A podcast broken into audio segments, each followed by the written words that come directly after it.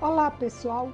Eu sou a professora Cláudia Burrâmara e tenho o prazer de informar que agora você também pode acompanhar o nosso canal Experiências Inspiradoras do YouTube no nosso podcast.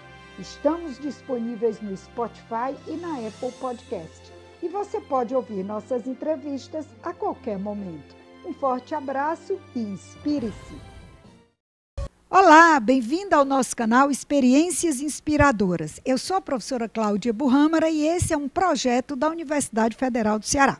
O nosso objetivo é entrevistar ex-alunos para inspirar você que está na faculdade ou que ainda nem entrou. E hoje eu tenho aqui o Guilherme Studart, formado em 2010 em Administração de Empresas, que vai compartilhar com a gente uma história especial como empreendedor.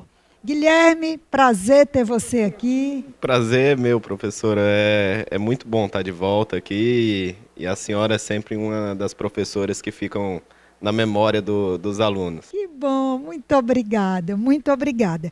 Guilherme, me conta um pouco da tua trajetória acadêmica. Eu sei que você tem uma trajetória bonita, tanto acadêmica como empresarial, mas vamos começar com a universidade e como foi a tua história, teus estágios? Me conta um pouco. Legal, então eu entrei aqui na universidade em 2005 e aí eu, eu tinha algo bem claro na minha cabeça que eu sempre queria ao mesmo tempo estar tá aproveitando a experiência profissional. Então, eu procurei estagiar desde o início. E aí, é, no, logo no primeiro semestre, eu consegui um estágio numa, numa empresa que realizava pagamentos, Chega e Pague. Então, é, fui desde carregador de moeda de troco no centro da cidade, fiz o curso de atendimento do caixa, é, depois fiquei trabalhando no escritório. É, mas isso deu uma experiência para você entender um pouco do fluxo, né, como as coisas funcionam dentro da empresa e, ir ganhando essa experiência aos poucos. Então, dentro da universidade, eu, eu, eu fui, nunca fui um aluno de destaque do ponto de vista acadêmico. Eu, eu, eu sempre fui para o lado mais prático, de me envolver com as atividades é, do centro acadêmico, é, da Federação dos Estudantes de Administração sempre procurando ter algo, alguma experiência mais aplicada à prática. E aí eu tive a oportunidade de realizar um intercâmbio aqui pela universidade, pela UFC, onde eu fui para a Alemanha. E, e aí eu passei lá durante um ano e meio, onde os primeiros seis meses foram dedicados exclusivamente à universidade, e lá eu consegui um estágio também. Então eu estagiei na Volkswagen e aí tive essa experiência é, internacional, assim, do lado profissional também. Em que área você estagiou na Volkswagen? Era, era numa área de novos projetos de compras, né? Então eles estavam construindo uma nova fábrica é, na Índia e na Rússia e, e, era necessário descobrir os novos fornecedores da região, é, fazer pesquisa, listar. Era muito trabalho de pesquisa na internet, descobrir quem eram os potenciais fornecedores no local ligar, mapear, um trabalho mais de mapeamento da, desses fornecedores, né? E aí depois que você voltou, se formou, você estava trabalhando em alguma outra empresa? Sim, então eu, eu retornei ao Brasil e aí, e aí finalizei os meus estudos aí em 2010 e foi onde eu comecei a prestar os programas de trainee, né? Então, no, normalmente no segundo semestre de cada ano, as grandes empresas do Brasil, elas começam o seu programa de trainee, recrutamento. o recrutamento. E aí foi onde eu acabei participando do programa da América Latina Logística é, e fui selecionado e aí me mudei para São Paulo. Inicialmente eu passei um ano, um ano e meio em São Paulo, trabalhando na área comercial lá, cuidando da, do transporte ferroviário de produtos siderúrgicos e, e posteriormente eu fui realocado para Curitiba.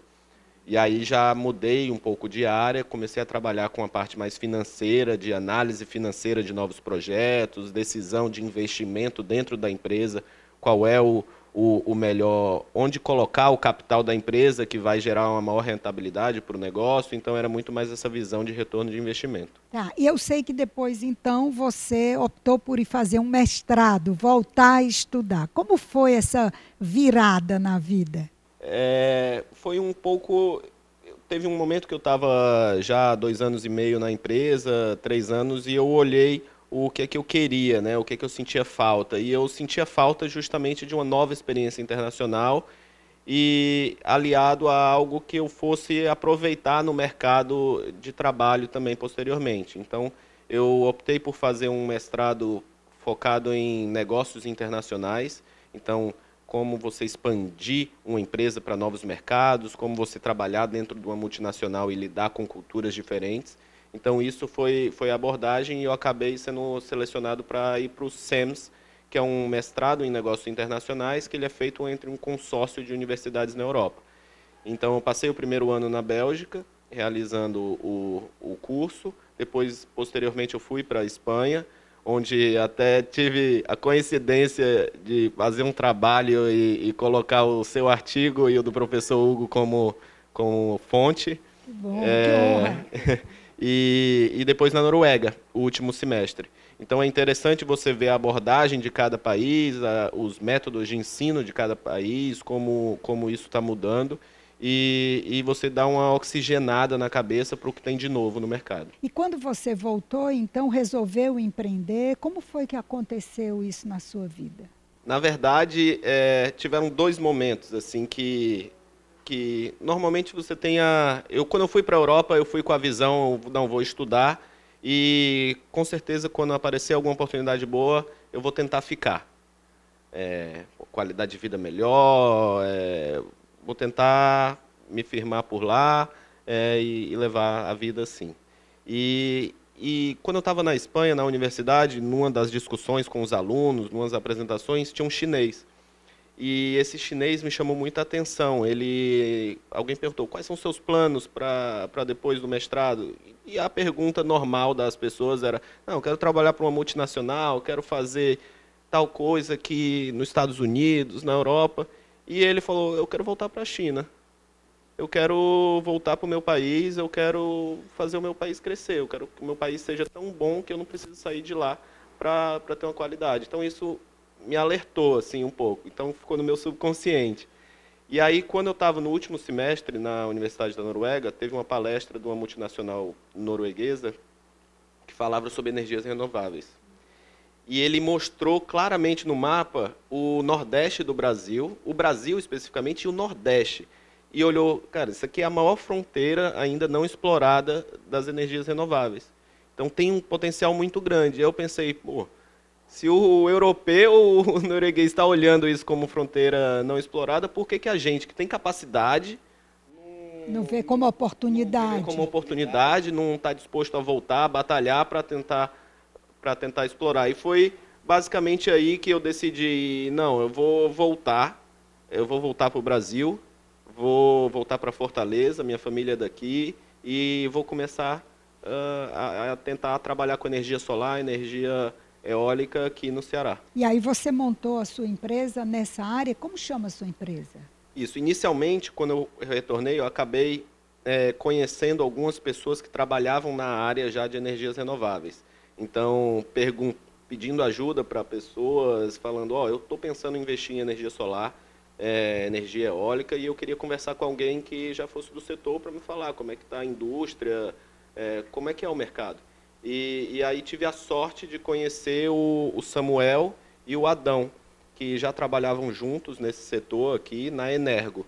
A Energo é uma empresa de energias renováveis que já tem 10 anos no mercado, que o Adão fundou. E o Samuel, aí, três anos atrás, conheceu o Adão e se juntou a ele. E, e estavam trabalhando justamente com operação e manutenção de parques eólicos e projetos de energia solar. Então, quando eu voltei, eu ingressei na Energo e nós começamos a trabalhar juntos e desenvolver projetos de energia solar.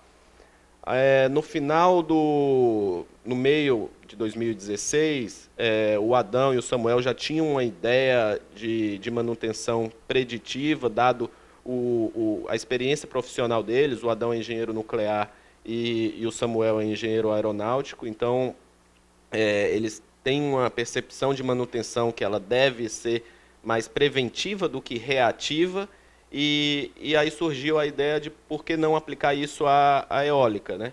É, um aerogerador ele possui uma quantidade imensa de dados que são fornecidos, E, e se nós tivéssemos a habilidade de tratar esses dados, é, aplicar é, as ferramentas de tecnologia que estão disponíveis hoje, a gente poderia ter informações que conseguiriam prever as falhas. E daí foi onde surgiu a Delphos, é uma startup de tecnologia focada na otimização da produção da energia eólica. Hoje, olhando para a sua experiência, como é a teoria na prática? Eu, eu, eu vou falar que eu tive sorte de ter alguns professores que fizeram a diferença aqui na universidade, que, que as aulas compensaram muito e ficaram muito gravadas na minha cabeça. É, mas eu acredito ainda que tem uma distância muito grande entre o, o, o, que, o que as coisas que são aprendidas na universidade e o que realmente acontece no mercado de trabalho. E aí eu acho que é, é esse trabalho que a senhora está desempenhando, compartilhando essas informações, incentivando os alunos a empreenderem desde o início da universidade, pode ser com um negócio pequeno, um, é, é começar, é fazer, testar e, e aprendendo na prática. Não esperar depois que está formado ou perto de formar para buscar essa experiência profissional. Interessante. Eu já ia lhe pedir para você dar um conselho para quem está nos ouvindo. Então, isso poderia ser um conselho para os nossos alunos? Eu, eu, não, eu, eu não gosto de conselho, mas eu posso falar o que funcionou para mim. É, o que funcionou para mim foi justamente isso. Desde o começo, ir atrás de buscar alguma experiência profissional. E outra coisa que eu aprendi um pouco depois e que eu queria ter aprendido um pouco antes foi que você usar essa condição de estudante. Que você é um estudante, se você tiver a, a, a intenção e tiver com um propósito, cara, eu quero aprender, eu quero entender um pouco o que sua indústria faz, o que, que esse mercado. Estou fazendo um projeto da faculdade, estou fazendo um trabalho para uma professora, ou não, eu quero saber para entender porque eu quero empreender no futuro nessa área a maioria das pessoas elas vão ajudar. E às vezes a gente tem receio de pedir alguma ajuda, alguma informação, porque acham, pô, o que, que eles vão pensar de mim? O que, que eles, por que, que eles me ajudariam? Mas as pessoas elas têm o, elas estão dispostas, elas estão dispostas. Né? Talvez eu veja aí, Guilherme, exatamente o maior papel da universidade. A universidade te dá base e abre portas. É que às vezes, de fato, os alunos é, se, se concentram mais nas atividades de aprender em sala de aula e esquece todo esse mercado de, de possibilidades e atividades de pesquisa, atividades de extensão. E aí você consegue aproximar ainda mais a teoria da prática quando tem esse espírito curioso. Isso. Eu diria que esse espírito curioso é o que move o mundo, né? É, e assim, facilita muito, encurta muito o caminho. Encurta o caminho. É... Eu queria fazer um bate-bola contigo. Claro. Um professor.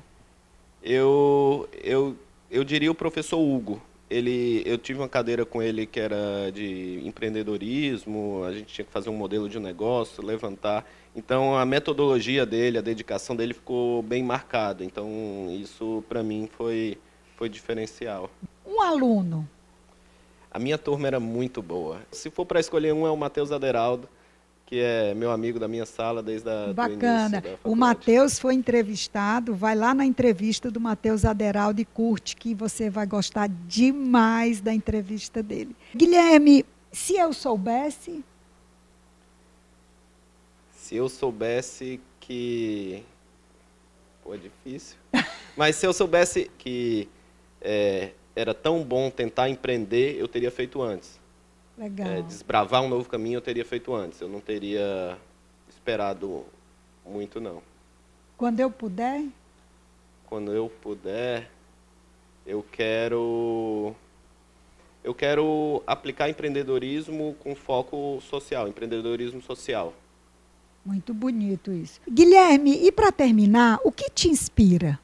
Professor, o que me inspira é desbravar um novo caminho, tentar fazer algo que ainda não foi feito, é, usar todas as minhas habilidades, é, me juntar com pessoas boas que estão com o mesmo propósito e você conseguir é, algo que, que ainda não foi feito. Então, isso é o que me motiva diariamente hoje em dia, é o nosso trabalho que a gente vem fazendo na Delfos, é, levando a Delfos para o Brasil, para fora do país. Então, isso é o que me faz levantar todo dia. Tem uma coisa que você não me contou, que eu fiquei sabendo que você ganhou um prêmio internacional. Fala um pouquinho desse prêmio para mim. Então foi, foi justamente no ano passado é, a, a Delfos, eu, Samuel e o Adão, que nós fundamos a Delfos, nós aplicamos para uma competição de inovação internacional da EDP, que é Energias de Portugal, e passamos um mês em, em Lisboa sendo acelerados, validando o modelo de negócio, e aí participamos da final com 15 startups é, de vários lugares do mundo, e, e nós saímos vencedores do, do programa. Então, nós recebemos um prêmio é, de 50 mil euros e, e depois também a oportunidade de entrar no programa de aceleração de startups da, da EDP. Onde... Então vocês ainda estão incubados lá na EDP, aprendendo com eles? Sim, sim. Nós estamos incubados, validando o negócio, compartilhando as informações da empresa, como está evoluindo o negócio. Então isso é, é, muito importante. É como um programa de mentoria? Isso. Um, um programa de mentoria, só que como a EDP ela atua no setor também, então ela tem o interesse em validar a tecnologia dentro dos ativos dela. Perfeito. Então é, é um ganha-ganha para todo mundo. É, o que é bom porque você, inclusive, já tem uma validação para o seu negócio Isso. aqui no Brasil. Muito bom. Eu desejo para você muito sucesso e tenho certeza que você terá. Excelente, professora. Muito obrigada. Muito obrigada. Eu estou muito honrada de ter você aqui. Obrigada, Não, prazer Guilherme. meu. Muito obrigado. Gente, é isso. Eu espero que vocês tenham gostado como eu gostei. Essas entrevistas me deixam feliz. Tem horas que eu fico sem nem como sem nem como expressar a emoção de ver esses meninos virarem empreendedores. Então, se você gostou como eu gostei, por favor, curte, compartilha, se inscreve no nosso canal e até a próxima. Obrigada.